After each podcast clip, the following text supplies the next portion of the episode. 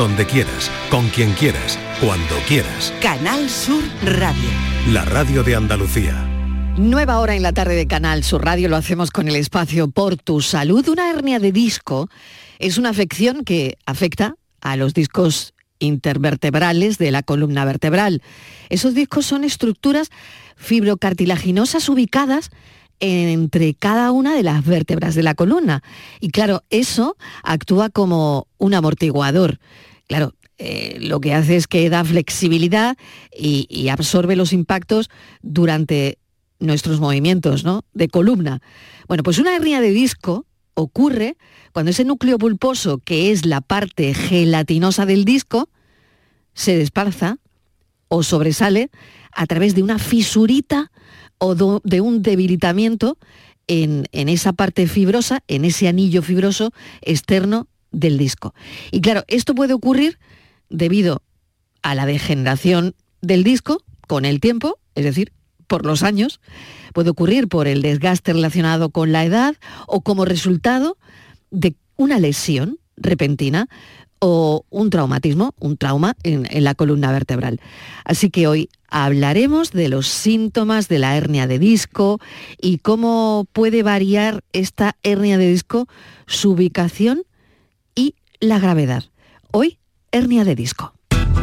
Por tu salud, en la tarde de Canal Sur Radio. Vamos a recordar los teléfonos del programa, que son estos? Estos son nuestros teléfonos. 95 1039 105 y 95 1039 16. Pero antes de entrar en materia con el asunto de hoy, que es la hernia de disco, y que tienen los teléfonos por si quieren hacer alguna consulta a nuestro experto, medalla de investigación, ciencia y la salud para la Confederación Andaluza del Alzheimer y de otras demencias, que es la mayor organización de Andalucía dedicada a acoger familiares de esta dolencia. Ángela García Cañete es presidenta de la Confederación Andaluza de Alzheimer.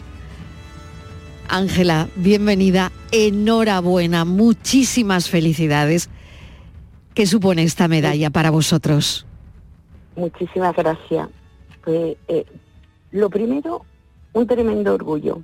Eh, cuando nos lo han comunicado, ha sido lo primero, el primer sentimiento que, hemos, tenido todo el equipo. Orgulloso, felices, agradecidos, porque llevamos trabajando en Andalucía 30 años. Uh -huh. y, y, tener este reconocimiento, máximo reconocimiento eh, andaluz, para nosotros un, un, orgullo y además un impulso a seguir trabajando por esas familias a las que tú nombrabas, a esas personas con, con diagnóstico, 130.000 en Andalucía, que son las que nos dan fuerza y por las que estamos luchando día a día. Ángela, ha supuesto, creo que el reconocimiento algo importante y sobre todo digo importante por bueno, esa palabra que está tan de moda ahora mismo, la visibilidad, ¿no? Y que vosotros lleváis haciendo durante tantos años y que llegan los reconocimientos, llega esa merecida medalla de Andalucía, Ángela. Sí, y, y, por mucho que se diga palabra visibilidad, es que es real. Y mm. esto nos ayuda a ser visible. Nos llega, esto nos va a llevar a, a que más personas eh, de Andalucía entiendan que hay una entidad que está a su servicio que trabaja y vela por, por sus intereses y que intenta acompañarlo en todo el proceso de la enfermedad, no solo, como te decía, el que tiene el diagnóstico, sino también a, a, a ese familiar cuidador, que para nosotros es tan importante ese binomio oh, paciente-cuidador. El trabajo que, que hacen en esta Confederación Andaluza de Alzheimer es increíble, es increíble de verdad. Así que, Ángela, enhorabuena con el corazón en... y mil gracias, gracias, por todo lo que hacéis con los pacientes, enhorabuena con los familiares. Cuatro entidades. Medalla de Andalucía Perdona. de Investigación, Ciencia y Salud para la Confederación Andaluza de Alzheimer y otras demencias. Ángela García Cañete, gracias. Bueno, estaré muy pendiente el día 28 de ti y, y de cómo recogéis esa medalla tan merecida. Gracias, gracias por hacer oico, gracias. Un abrazo enorme. Igualmente. 6 y 10 minutos de la tarde. La inteligencia artificial ayuda a predecir la evolución de los pacientes con esclerosis múltiple. Patricia Torres, ¿qué sabemos de esta información? Redacción de Por Tu Salud, ¿qué tal?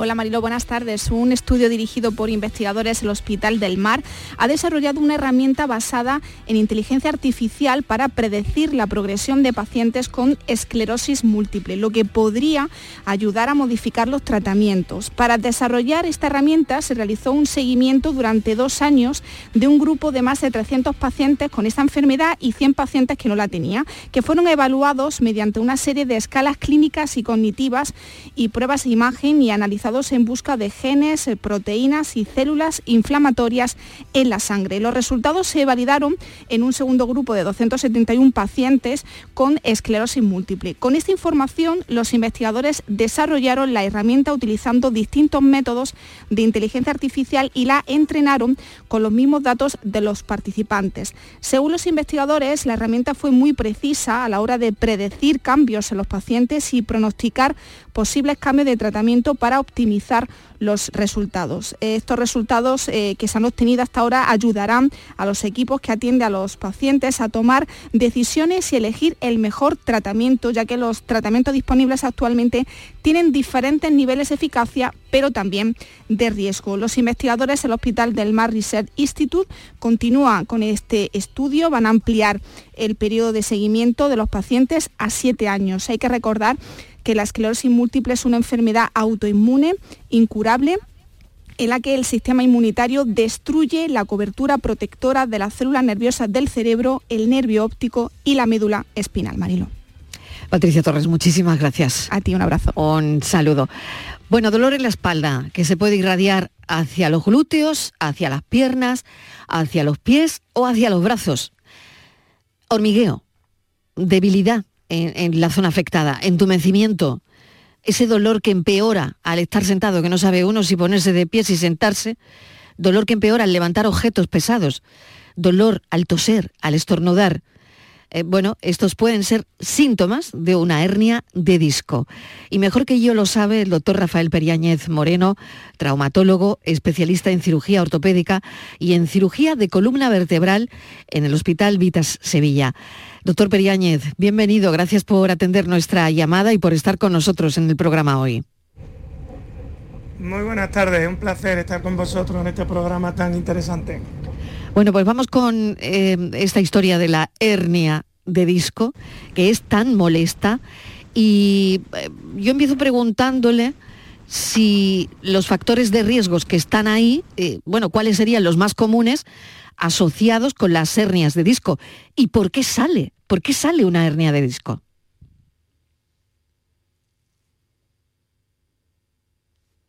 Doctor, hemos perdido al doctor Periáñez. Bueno, el sonido no era muy bueno. A ver, ¿está ahí, doctor Periáñez? Hola, buenas tardes. Ah, vale, vale. El sonido no es muy bueno. No sé dónde mm, se puede colocar. me pilla en el, en el AVE Camino de Madrid para hacer un curso precisamente ah. sobre cirugía de hernia de disco. Bueno, pues por ahí vamos a aprovechar. Pero bueno, pues venga, vamos con el vamos con el tema eh, que es eh, ¿por qué sale una hernia de disco? Mira, como bien has dicho en la introducción, la hernia de disco es un problema que el 70% de la población a lo largo de la vida puede, puede llegar a, padecer. Eh, entonces el disco, que es como un donut, es un anillo periférico, y el orificio central está relleno del núcleo pulposo, que es como un, material más gelatinoso, pues conforme se va el disco, conforme va pasando la edad, pues es muy fácil que se deseque y se pueda fisurar. Entonces, mi obra, con cualquier esfuerzo, se puede producir una fuga del núcleo pulposo que produce una irritación tanto mecánica como química del nervio, produciendo pues ese dolor tan característico del dolor lumbar y el dolor irradiado a miembros inferiores si es en la zona lumbar o en los miembros superiores si es en la zona cervical. Porque no olvidemos que las hernias de disco pueden ocurrir tanto a nivel cervical como a nivel torácico como a nivel lumbar. Las más predominantes son a nivel lumbar seguida de la nivel cervical y por último a nivel torácico. Bueno, pues eh, vamos a hablar de eh, los factores de riesgo. ¿Cuáles son, doctor? Los, factores de riesgo pues serían el, el, elevar, coger peso, el coger mucho peso, maniobras de flexión anterior, ¿eh? todo lo que significa agacharse y coger peso, típica maniobra de levantar una bombona de butano, típica maniobra de agacharse a, atarse los cordones, también el sobrepeso y, luego otro factor importante que influye mucho en la calidad del disco es el tabaco. El hábito del tabaco pues, provoca una desecación y una, un déficit de riego nutricional del, del disco y provoca que se pueda fisurar con facilidad. Muy bien. Y, doctor, los síntomas, yo he hablado de los síntomas típicos de una hernia de disco.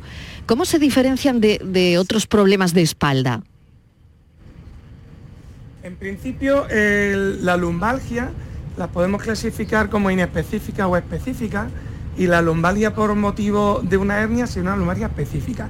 Inicialmente todo dolor lumbar que tenga irradiación a extremidad inferior inicialmente debe ser considerado como, una hernia potencial. Si ese dolor ya lleva asociado una pérdida de fuerza en la extremidad, entonces ya es una bandera roja, un signo de alarma. Inicialmente tenemos que poner tratamiento con antiinflamatorio, analgésico y reposo y teóricamente mejora en un plazo de 15 a 20 días, entonces ya es cuando deberíamos de sospechar que la hernia de disco pues un poco más compleja en cuanto a tratamiento y a lo mejor tendríamos que plantear una cirugía. Pero inicialmente ya le digo, dolor lumbar o, cervical irradiado a extremidad inferior en la lumbar o a extremidad superior en la cervical. ¿Cuál es el, proceso, doctor, de diagnóstico para una hernia de disco? Eh, ¿Qué pruebas suelen ser necesarias, fundamentales para ello? Las pruebas que son fundamentales inicialmente necesitaríamos una radiografía de columna. Con esa radiografía de columna nos da signos indirectos de afectación discal. Si el disco está colapsado, si hay una listesis. Y ya en caso de que si pasa aproximadamente un mes, teóricamente, de ese dolor lumbar, pongamos el caso, irradiado de extremidad, que no haya mejoría con los tratamientos convencionales, entonces la prueba estándar sería una resonancia nuclear magnética que nos da muchísima información sobre el, estado del disco y la posible desplazamiento del mismo. Muy bien, y, doctor, eh, ¿se puede prevenir? Esto se, de alguna forma, eh, voy a ir a los tratamientos, ¿no? A las opciones de tratamiento. Pero, eh, ¿qué consejos podría ofrecer usted para prevenir la aparición de una hernia de disco?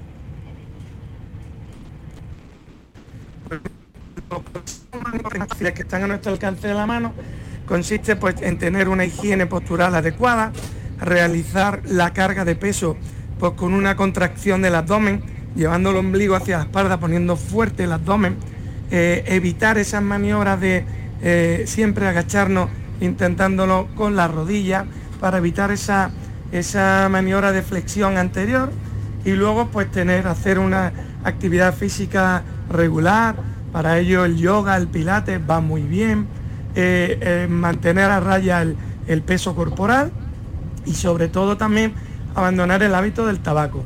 Pero lo más importante es el higiene postural y el, mantenimiento de la musculatura activa y pues manteniendo, evitando el sedentarismo excesivo. También es importante pues levantando, levantarnos cada tres cuartos de hora o hora para evitar mantener una postura de sedestación prolongada e igualmente no mantener la postura a pie quieto eh, durante más de 45 50 minutos moviéndonos con, maniobras de descarga pues con los pies intentando subirlo en algún pollete o en alguna cajita para ir basculando y no estar a pie quieto. Doctor, opciones de tratamiento disponible. Eh, para una hernia de disco, eh, ¿los pacientes con qué pueden contar? Pues mira, pueden contar con tratamiento analgésico, con tratamiento antiinflamatorio no esteroideo típico, naproxeno, eh, diclofenaco, ibuprofeno, analgésicos como paracetamol Y, si hay un dolor radicular importante, se puede hacer un ciclo corto de corticoides. Todo esto se puede prolongar aproximadamente durante un primer mes.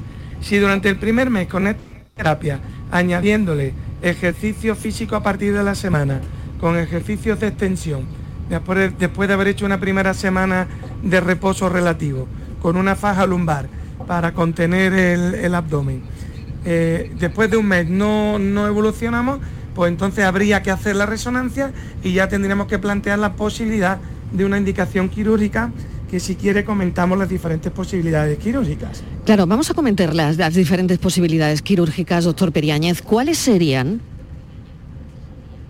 Pues mira, eh, realmente lo que tendríamos que realizar es una disectomía, es decir, realizar una extirpación de- del trozo de disco que ha emigrado de su posición original y que está comprimiendo e irritando al nervio.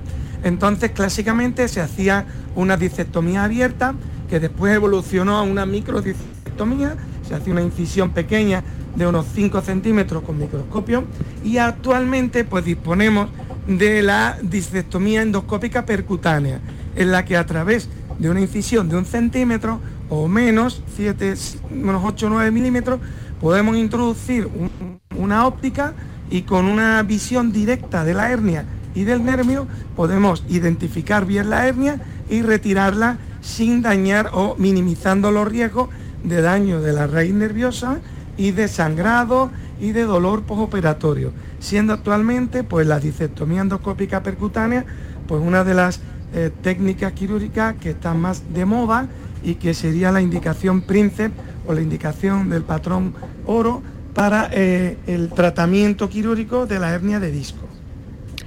Todo esto, doctor, ha evolucionado muchísimo. No es lo mismo operarse de una hernia de disco hace 20 años que ahora, ¿no? Claro, efectivamente, con las técnicas convencionales antiguas en las que se hacían cirugías muy agresivas, la, la perspectiva era pues recomendar al paciente pues que esperara y que se demorara todo lo posible.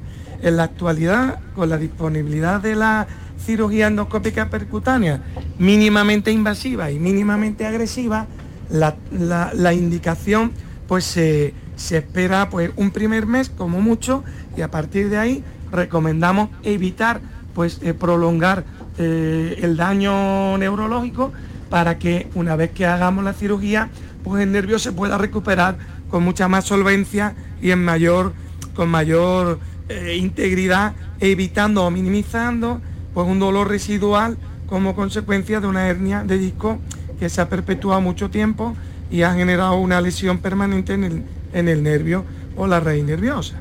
Claro, eso le voy a preguntar, porque ¿cuáles son las complicaciones potenciales? Primero, de una hernia de disco, ¿no? Eh, ¿Cuáles son esas complicaciones potenciales de la hernia de disco? La ¿Cómo se pueden, potencial. claro, cómo se pueden manejar? Y luego también le pregunto si hay complicaciones en la intervención. O sea, primero, las Por complicaciones compli- potenciales de una hernia de disco claro. si no me opero y cuáles son las complicaciones de la intervención.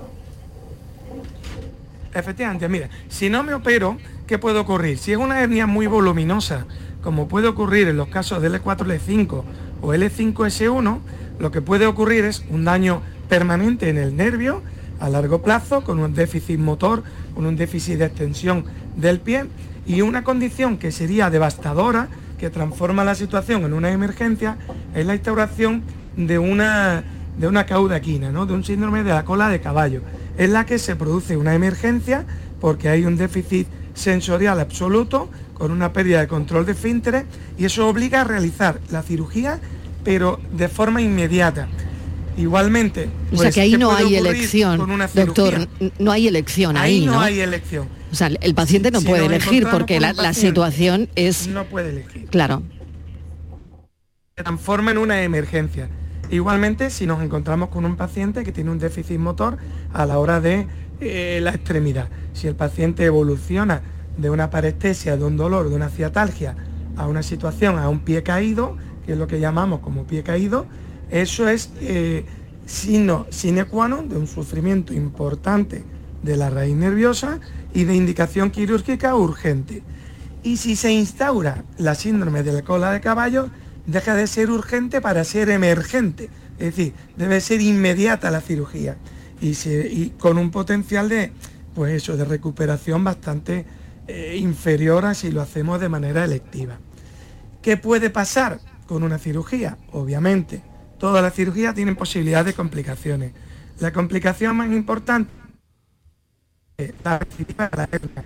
Es decir, nosotros tiramos la hernia y puede veces con la cirugía endoscópica percutánea la probabilidad de que eso ocurra es inferior, pero mm, no desaparece al 0%. Pasa de un 10% a un 3 o un 4%. Pero aún así sigue existiendo la posibilidad de recidiva herniaria. Igualmente puede ocurrir. O sea, que vuelva. recidiva quiere decir que vuelva la hernia, vuelva a aparecer la hernia. ¿En el mismo sitio, doctor? ¿En el mismo sitio? En el mismo sitio o en una, en una localización próxima. Pero muchas, la, mayoría de las recidivas suelen ser en el mismo lugar. ¿eh? Igualmente puede ocurrir que el nervio perjudicado durante un tiempo y siga existiendo alguna irritación por la propia manipulación del nervio durante la hernia, porque hay veces que las hernias están muy adheridas, muy pegadas al nervio, y para retirarlas tenemos que manipular con suavidad y el nervio pues eh, sufre algún, algún daño que se recupera habitualmente durante el primer año después de la intervención. Doctor, como un bocadito, ¿no? Que le pueden dar al nervio sin querer, o es decir, al, tratar de, despegar esa hernia, ¿no? Sobre claro. claro, como, o, como imagínate el nervio como si fuera una cebolla y que la hernia cuando tú la retiras desprende las capas más superficiales de la cebolla. Claro. Y puede quedar pues un, un equivalente, porque también podemos entender el nervio como un cable. Podemos quedar como un equivalente a un cable que queda levemente pelado y queda como alguna sensación de, de alodinia, que es una hiperalgesia, un, exceso de sensibilidad al roce en el nervio de, cable pelado, ¿no? De cable pelado. Claro, esas son las complicaciones potenciales, ¿no? Eh, luego las complicaciones. Las, eh, las, complicaciones más, habituales. Y eh, bueno, luego la cirugía pues está ahí para, para solucionar, ¿no? Sí, la cirugía está ahí para, solucionar. Em, la, la, leyenda negra que va asociada a la cirugía, pues como ya te he dicho, la cirugía antigua, pues era una cirugía muy agresiva, muy, muy, con mucho potencial de complicaciones, en la que se le recomendaba a los pacientes, pues efectivamente esperar en la medida de lo posible. Actualmente, pues con las técnicas más modernas en las que tenemos mucho un potencial de complicaciones muy disminuido, recomendamos pues cirugía en la medida de lo posible, lo antes posible para evitar complicaciones a medio largo plazo del nervio. Bueno, doctor, tengo que dejar eh, eh, el espacio porque se oye el AVE. Yo no sabía que iba usted en, el AVE y la comunicación es, es muy complicada. Eh, le voy a emplazar a otro día para que con una mejor comunicación podamos bueno, pues hablar de, la hernia de disco. Una última cuestión es, es una última cuestión que quiero hacerle. Es hay terapias complementarias, alternativas que de la que se pueden beneficiar los pacientes con hernia de disco? De disco?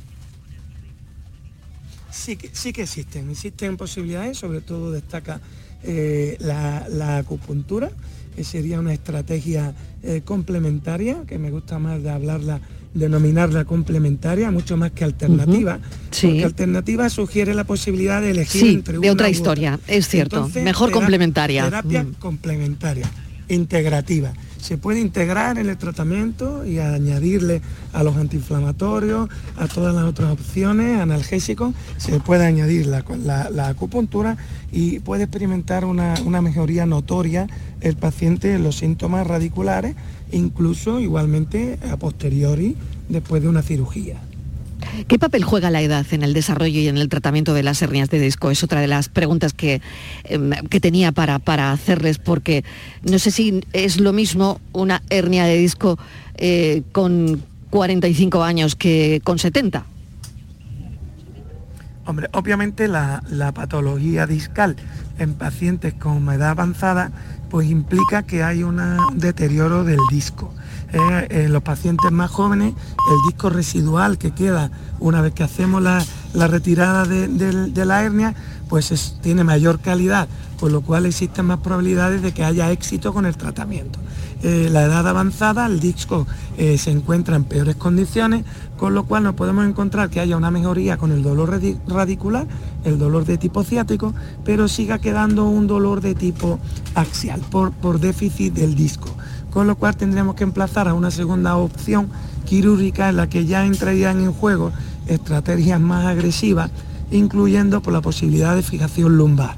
Eh, por tanto, el, tratamiento de la hernia de disco en pacientes de edad avanzada, pues obviamente complica un poco más los resultados o ensombrece los resultados por aquello del disco residual degenerativo que queda, en el que probablemente pues tendríamos que diseñar alguna estrategia quirúrgica eh, suplementando eh, a, la, a, disectomía, la, incrementándola con una fusión, fusión con tornillos interlaminares, con tornillos pediculares, perdón. Y por último, doctor Periáñez, sabemos que va a un congreso, eh, bueno, ¿qué, se espera de, ese congreso al que va a Madrid? Pues mira, en este congreso, eh, a través de, de Rivos Pine y de Pali, su distribuidora en España, hacemos formaciones para eh, compañeros que hacen o se interesan en el desarrollo de la cirugía endoscópica percutánea. actualmente, pues como, como facultad internacional y nacional de Ribospine, que es una de las marcas más pioneras en el desarrollo de la cirugía endoscópica percutánea, pues estamos muy involucrados y muy concienciados con, con la formación continuada, con los cirujanos de columna que están interesados en la eh, incorporación de, este, de, esta técnica quirúrgica en su, en su gama de, técnicas disponibles para los pacientes y entonces pues durante dos días estaremos eh, haciendo un curso teórico y práctico en cirugía de cadáveres para eh, poder desarrollar las técnicas y las habilidades quirúrgicas de los pacientes, de los, de los médicos para que luego puedan ofrecérselo a sus pacientes. Qué interesante, doctor Periáñez. Pues le deseamos que le vaya muy bien en el Congreso y que a la vuelta volveremos a tratar este tema de hernias de disco porque la comunicación no es tan buena como pensábamos, puesto que, va en el AVE y es, eh, bueno, es un, poco jaleo. Muchísimas gracias, un saludo. Me, me comprometo con volver a estar con vosotros y con un entorno, con un entorno mucho más óptimo para que la comunicación sea más fluida.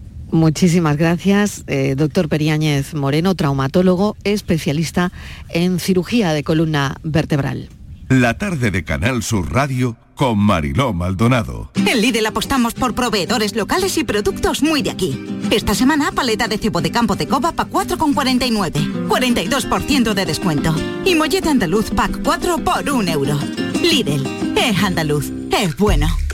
El Parlamento de Andalucía celebra su jornada de puertas abiertas. Con motivo del Día de Andalucía, la Cámara Autonómica te invita a descubrir su riqueza patrimonial, su historia y el funcionamiento del Poder Legislativo andaluz. Sábado 24 de febrero, de 10 de la mañana a 7 de la tarde. Parlamento de Andalucía, la casa de todos, te espera.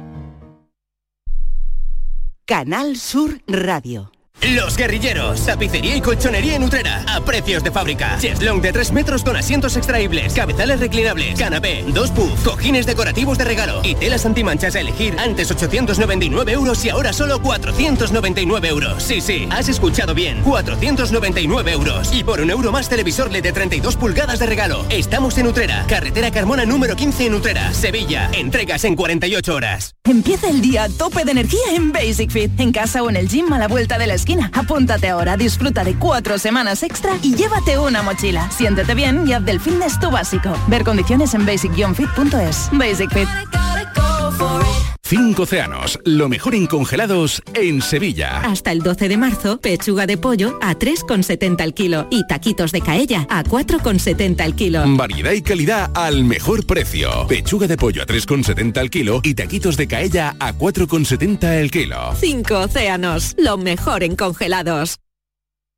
Descubre Andalucía también a través de su Semana Santa con Canal Sur Radio. Las grandes devociones, nuestro patrimonio histórico y artístico, las tradiciones y costumbres, la gastronomía y curiosidades de esta época, la música, las emociones que afloran. Semana Santa en Andalucía, de lunes a jueves, a las 10 de la noche en Canal Sur Radio con Manuel Mateo Pérez. Contigo somos más Canal Sur Radio. Contigo somos más Andalucía. Te levantas muy temprano, madrugas mucho, trabajas o estudias de noche. Cuando casi todo el mundo duerme menos tú, ya estamos contigo. En la mañana de Andalucía, el Club de los Primeros de Canal Sur Radio, con Charo Padilla, de lunes a viernes desde las 5 de la mañana. Contigo somos más Canal Sur Radio. Contigo somos más Andalucía. La tarde de Canal Sur Radio con Mariló Maldonado. Las 7 menos 25 de la tarde, ¿cómo pasa el tiempo? ¿Cómo corre el reloj? Este es el espacio por tu salud de la tarde de Canal Sur Radio. Y la pregunta de la tarde es, ¿qué es la vasculitis? Le hemos pedido que nos conteste al doctor José Javier Pérez Venegas, jefe de servicio de reumatología del Hospital Universitario Virgen Macarena. Es además coordinador del Plan Andaluz de Enfermedades Reumáticas. Así que es la persona autorizada y adecuada para contestarnos y hablarnos sobre la vasculitis. Eh, doctor Pérez Venegas, bienvenido. Eh, buenas tardes, muchas gracias por, eh, darme la oportunidad de compartir con vosotros un ratito y, poder explicar algunas, algunas características de estas enfermedades. Muchísimas gracias. Bueno, ¿qué es la vasculitis, doctor? Bueno, las vasculitis son un grupo de enfermedades eh, raras eh, realmente son raras, que tienen como principal eh, manifestación eh, la inflamación de los vasos sanguíneos, de los vasos sanguíneos de, diferentes tamaños, de diferentes calibres, como lo denominamos los profesionales. en pacientes o en personas que tienen una eh, una predisposición genética y que eh, su sistema inmune pierde la capacidad o pierde la, digamos, la capacidad de respetar las estructuras propias de nuestro eh, cuerpo, pues se produce inflamación de esos vasos, que como decía, dependiendo de la localización y del grado de inflamación, pueden producir dificultad de la llegada de la sangre al órgano, puede producirse trombosis asociada o puede producirse hemorragia y por tanto eh, esos órganos dejan de, funcionar y pueden afectar como eh, los vasos eh, están distribuidos de forma universal por nuestra, por nuestra economía corporal, pues puede afectar tanto al sistema nervioso central, a las vías respiratorias, a los corazón, a los pulmones, a los nervios, al tubo digestivo e incluso a, evidentemente a las arterias musculares y eh, eh, a las arterias de eh, órganos y sistemas como los ovarios y los riñones. Es decir, que una vasculitis es una enfermedad sistémica generalizada. Y también a la piel, es que no se me quería, quería que se me pasara. También en la piel, también en la piel. Eh, ¿Cuáles son los tipos más comunes? Eh, veo usted, eh, bueno, dice usted que es, raro, ¿no? Pero se ven vasculitis, ¿cuáles son las que se ven más? Sí, hay, hay, hay, eh, como le decía, son enfermedades raras. Eh, en una población de un millón de personas, pues, pues podemos tener aproximadamente 115 eh, casos por cada millón de personas. esto hablando de vasculitis primarias, que son vasculitis en las que Claramente no hay una causa conocida porque hay otro tipo de vasculitis que son vasculitis secundarias, que la incidencia es un, poquito más baja, de 26 pacientes por millón y año, y que están asociadas a fundamentalmente infecciones, algunos fármacos, al cáncer o a enfermedades autoinmunes como la artritis reumatoide o el lupus. Eh, realmente eh, la prevalencia, como le digo, y la incidencia es baja y probablemente dependiendo del, sexo y de la edad, pues podemos encontrar unos tipos más frecuentes que otros. Las mujeres fundamentalmente padecen enfermedades de eh, mujeres jóvenes, enfermedades de gran vaso, como la enfermedad de Takayasu, o enfermedad, y si son mayores, la arteritis de la temporal, que es una vasculitis que afecta a las arterias extracraneales, pero también puede afectar arterias eh, intracraneales y de gran y, e intratorácicas como la aorta o la subclavia. En los niños también las vasculitis asociadas a unos anticuerpos que se llaman anticuerpos anticitoplasma de también son más frecuentes en las mujeres. En los niños hay un tipo de enfermedad de vaso mediano que se llama Kawasaki y en los hombres pues hay otro tipo de vasculitis que es eh, la panarteritis nodosa o la, la poliangeitis con granulomatosis. Pero en general no hay unas... Eh, siendo así esta, esta clasificación, eh, lo, importante es tener siempre un alto grado de sospecha de que hay una enfermedad sistémica o que un paciente está padeciendo una enfermedad sistémica para que inicialmente se haga un diagnóstico lo más precoz posible y se introduzcan tratamientos eh, eficaces y que pueden provocar y conducir a la remisión de la enfermedad, que es de lo que se trata, de que la enfermedad remita y desaparezcan los síntomas. Yo le voy a ir diciendo órganos si usted me dice si es posible que la vasculitis aparezca eh, en ese órgano sí o no. En, la piel, en la piel hemos dicho que sí. Eh, sí. En la piel sí. Eh, doctor, en los riñones. También. También. Ahí, ahí, es importante detectar porque los riñones son órganos cuya afectación no cursan con dolor y solamente se manifiestan por las consecuencias de la afectación vascular a nivel sistémica en forma de hipertensión y de elevación o de cierto grado de insuficiencia renal y también porque en la orina los profesionales de la salud pueden detectar alteraciones eh, que de como presencia de hematíes o presencia de eh, eh, leucocitos o proteinuria, proteínas en la orina, que nos orientan en, el, contexto clínico adecuado a que los riñones están siendo afectos. Por tanto, los riñones pueden verse afectados en la vasculitis. Doctor, ¿en los pulmones puede haber vasculitis? Puede haber vasculitis porque, como le he dicho al principio, hay vasos en, todo, en todos los órganos. Por tanto, hay algunas, algunas enfermedades que pueden, eh, sobre todo asociados a los anticuerpos ANCA, que se llaman eh, eh, fundamentalmente, que pueden cursar con afectación renal y pulmonar en forma de hemorragia. Así que sí que pueden, los pulmones también pueden verse afectos por una vasculitis. ¿En los ojos? Sí, eso es, una, una, una, localización interesante porque a veces eh, mm, no, no, no, pensamos que el ojo puede ser asiento de, una, eh, de una, afectación, fundamentalmente en la retina, eh, en la uvea y en, las zonas anteriores del ojo, de, de, tal forma que a veces vemos vasculitis con manifestación de inflamación de la esclera.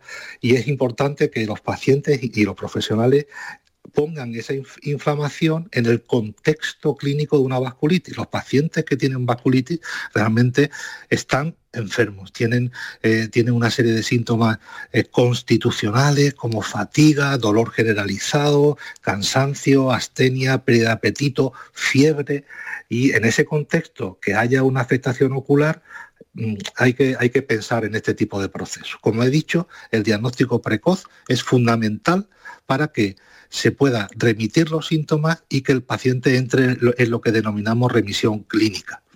Pues nos ha dicho en la piel eh, que sí, en, los riñones, en los ojos, en los, pulmones. y ahora le digo otro órgano. ¿En el corazón puede haber? También puede haber, hay, hay enfermedades, las, las eh, enfermedades sobre todo en los niños, la enfermedad Kawasaki puede producir dilataciones de las arterias eh, del corazón y puede haber afectación eh, coronaria de, puede afectar a, la aorta, puede afectar al tubo digestivo, puede afectar a los nervios periféricos cuando se inflaman los vasos pequeñitos que nutren a los nervios periféricos puede producir una, lo que se llama una neuropatía eh, que cursa con calambres, sensación de quemazón o disconfort y también puede ser afectado. Es decir, no hay casi ningún órgano los que, no puedan los, la mucosa en los senos paranasales eh, es la, las, algunas zonas muy especiales de la anatomía del oído. Todos todos esto todas estas localizaciones pueden verse afectadas por una eh, inflamación vascular desde que se conoce eh, doctor Pérez Venegas esta enfermedad eh, ¿Qué estrategias de investigación se, cree usted que se llevan a cabo? Y no sé si esto ha ido mejorando, sobre todo mejorar ¿no? la comprensión y, mejorar el tratamiento de la vasculitis. ¿no? Y no sé si hay futuro eh, em, dentro de la investigación en este campo, claro. Sí, hay, hay como dos, hay dos aspectos muy, muy importantes a tener en cuenta. Primero, la asociación familiar y genética. Es decir, eh, los procesos autoinmunes se producen siempre en un, en un terreno genéticamente predispuestos. No son enfermedades que se asocien solamente a un gen, por tanto, hay que hacer estudios de muchísimas alteraciones genéticas que digamos, predispongan al, padecimiento de la vasculitis. Por tanto, este sería un elemento clave en la, en en en, la investigación para, para saber qué personas pueden estar en riesgo de presentarla. El segundo aspecto que eh, sí que está claro que estamos, eh, se está investigando es los mecanismos de producción, de saber bien cómo determinados antígenos son capaces de poner eh, en marcha la respuesta inmune en una zona del vaso específica donde se produce una activación de las células y la liberación de proteínas que inflaman la pared de los vasos. Esa es otra, esa es otra vía. La tercera vía y eh, nosotros estamos participando ahora en un registro nacional de vasculitis ANCAS positivos eh, que nos permiten definir bien cómo son los pacientes y qué expresión clínica tienen. Y eh, el cuarto grupo de investigación son los fármacos. Y siempre cuando intervenimos en un programa es importante que los pacientes sepan que eh, eh, la enfermedad de la que hablamos, en este caso de la vasculitis, es una enfermedad que tiene un buen pronóstico actualmente, que tenemos fármacos eh, que van dirigidos contra mm, digamos, dianas muy específicas que son capaces de bloquear esas dianas y que producen, como digo, la remisión de la enfermedad. Ahora mm, lo que el, objetivo del tratamiento es que el paciente esté, no podemos curarlas en el sentido de que como son enfermedades autoinmunes no podemos no es como una infección que se pone un tratamiento y se, y se cura son pacientes que van a necesitar mucha una duración muy prolongada del tratamiento pero tenemos armas terapéuticas que permiten que los pacientes en un alto porcentaje de los de los de ellos se eh, hagan una vida prácticamente normal y sobre todo sin corticoides a larga data, de, largo tiempo de, duración el tratamiento.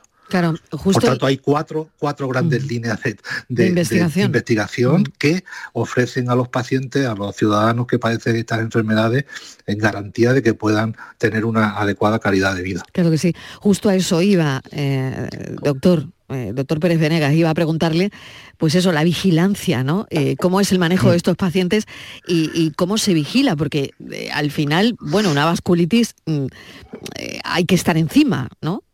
Sí, ah, hay muchísimos modelos de atención al paciente y, si me permite yo voy a, voy a, mencionar dos eslabones muy importantes.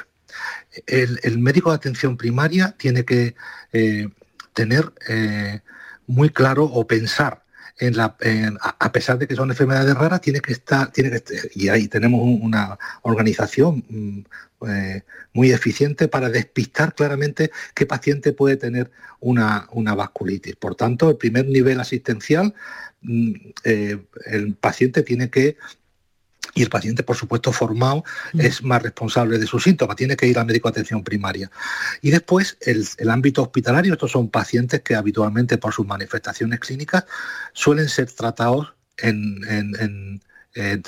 mediante ingresos, en ingresos hospitalarios. Y ingresan en, el hospital donde, donde ellos tengan que ir y es muy importante que haya una atención multidisciplinar.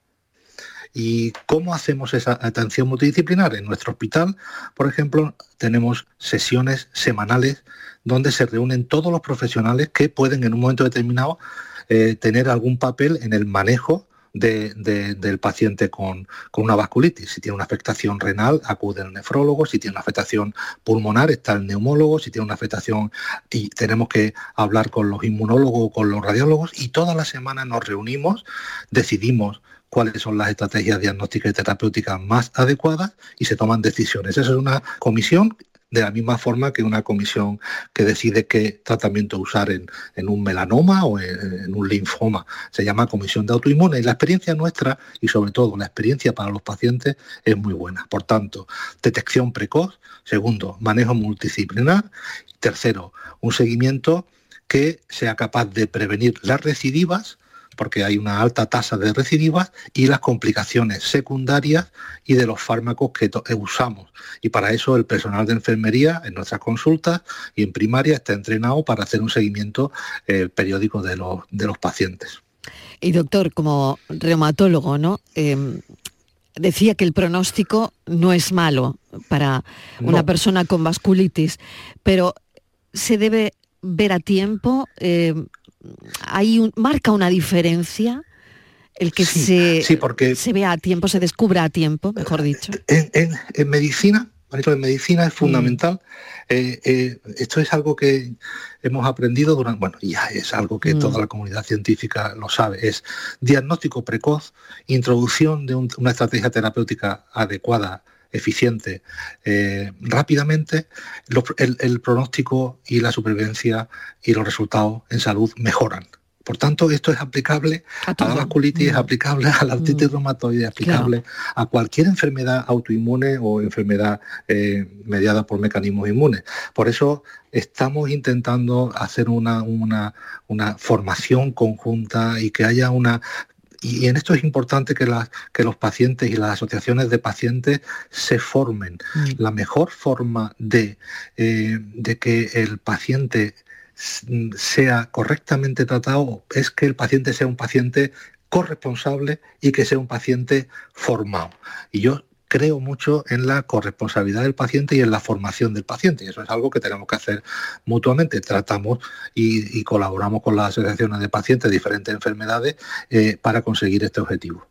Y doctor, la relación eh, me gustaría saber entre la vasculitis y otros trastornos autoinmunes que, o sistémicos que no sé si se pueden dar a la vez. Es decir, suponga, yo tengo una enfermedad autoinmune y, ahora em, debuto con vasculitis, ¿no? ¿Esto puede ocurrir? ¿Me puede venir de otra enfermedad autoinmune que...? Puede, ocurrir. De hecho, se lo, se lo comentaba al principio. Sí, sí, es verdad. Hay, mm. hay, causas primarias, decía, hay vasculitis mm. que no hay asociación con ningún, con ningún tipo de, enfermedad, pero siempre cuando los clínicos que vemos vasculitis, los reumatólogos o los internistas o cualquiera de los profesionales que ven vasculitis eh, o los nefrólogos saben que eh, eh, hay algunas enfermedades que de alguna forma eh, eh, tenemos siempre que tenerlas en nuestra, en, nuestra cabeza. Fundamentalmente son infecciones, eh, las más conocidas hepatitis B, C, pero también enfermedades virales o, por, el, por el HIV. Los fármacos, hay una enorme cantidad de fármacos que pueden estar relacionados con la presencia de vasculitis. ¿De qué tipo, doctor? ¿De qué tipo? Fundamentalmente los fármacos como fármacos, algunos antibióticos, algunas drogas, algunos fármacos que se, usaban antiguamente para las, eh, las cefaleas eh, pueden también eh, producir vasculitis y cocaína, por ejemplo, puede producir vasculitis. Enfermedades neoplásicas, fundamentalmente neoplasias hematológicas, como son la leucemia, la mielodisplasia, los linfomas, enfermedades, cáncer de pulmón o cáncer adenocarcinoma a nivel digestivo y cáncer de próstata. Es decir, que, que, hay una, hay, y, siempre estamos pendientes los, los, pacientes, a nosotros cuando nos llega un paciente con un cáncer de próstata y que tiene lesiones eh, purpúricas en la piel, pues, eh, pues pensamos en, en, en, este tipo de procesos y siempre utilizamos, eh, es importante que haya colaboración por los servicios de anatomía patológica que nos, y, el análisis de la biopsia nos dan muchísima ayuda. Y decía que hay tres enfermedades reumáticas en las que uno podría, eh, tres o cuatro, hay algunas más, pero más frecuentemente les le menciono cuatro. El lupus eritematoso sistémico, el artritis reumatoide, el síndrome de Sjögren y la esclerodermia. Todas estas eh, también dermatomiositis. Es decir, que enfermedades autoinmunes como las que usted decía pueden también expresarse como, como, eh, como una vasculitis. Pues muchísimas gracias, doctor eh, José Javier Pérez Venegas. muchísimas gracias por, su invitación Y, quedo a su disposición para lo que necesiten. Muchas gracias. Pues muchísimas gracias porque bueno, nos ha contestado todas nuestras dudas, ha contestado a todas nuestras preguntas y hemos sabido más de esta enfermedad. Siempre decimos en este programa que el conocimiento es salud, que la información es salud. Doctor, muchísimas gracias. Muchas gracias y buenas tardes. Buenas tardes. El doctor José Javier Pérez Venegas es jefe de servicio de reumatología del Hospital Universitario Virgen Macarena y es coordinador del Plan Andaluz de Enfermedades Reumáticas. Hemos hablado de la vasculitis porque es importante destacar que la vasculitis puede afectar a diferentes órganos, como nos ha explicado y muy bien el doctor, sistemas además en, diferentes personas y que la gravedad de la enfermedad puede variar ampliamente.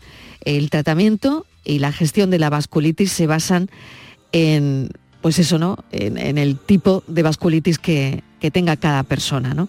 Hemos hablado de la vasculitis, hemos hablado de las hernias de disco y hemos empezado este programa hablando de las medallas de Andalucía que hoy hemos conocido. Títulos de hijo predilecto y medallas de Andalucía. Los hijos predilectos de Andalucía, les recuerdo, Santiago Muñoz Machado, académico, y José Mercé. Las medallas de Andalucía en Ciencias Sociales y Letras, Ateneo de Sevilla y revista Ánfora Nova, con quien hemos hablado. De las artes, Danza Invisible, Los Romeros de la Puebla, del deporte, María Pérez García, atleta, y Sara Almagro, surfista muy merecidas las medallas. Solidaridad y concordia a nuestro compañero Juan y Medio, que le mandamos un beso desde aquí, que debe estar ya saliendo de la redacción y de su programa. Plataforma Andaluza del Voluntariado, también Solidaridad y Concordia. Economía y Empresa, José Luis Sánchez Domínguez, constructor y de COP, Cooperativa Agroalimentaria. Investigación, Ciencia y Salud, Eva María Laín, investigadora, y la Confederación Andaluza de Alzheimer y otras demencias, que hemos hablado con su presidenta en este espacio. Proyección de, Andalucía para Álvaro Domecq y para Pablo López, a quien estamos escuchando y acabamos con su música. El, medio, el mérito medioambiental es para Manuel Titos, con quien también hemos hablado historiador y la medalla a valores humanos ha sido para el Cuerpo Nacional de Policía y Cruz Roja Andalucía. Gracias por estar ahí. Ha sido una tarde de muchísima información, de muchísima emoción y les damos las gracias como siempre por estar ahí. Cerramos el programa, no puede ser. ¿Con quién? Con Pablo López, que cantará el himno el día 28 de febrero en el acto institucional de entrega de medallas. Gracias por estar ahí. Mañana volvemos a las 4 en punto de la tarde. Van a dar las 7. Hasta mañana. Gracias. Adiós.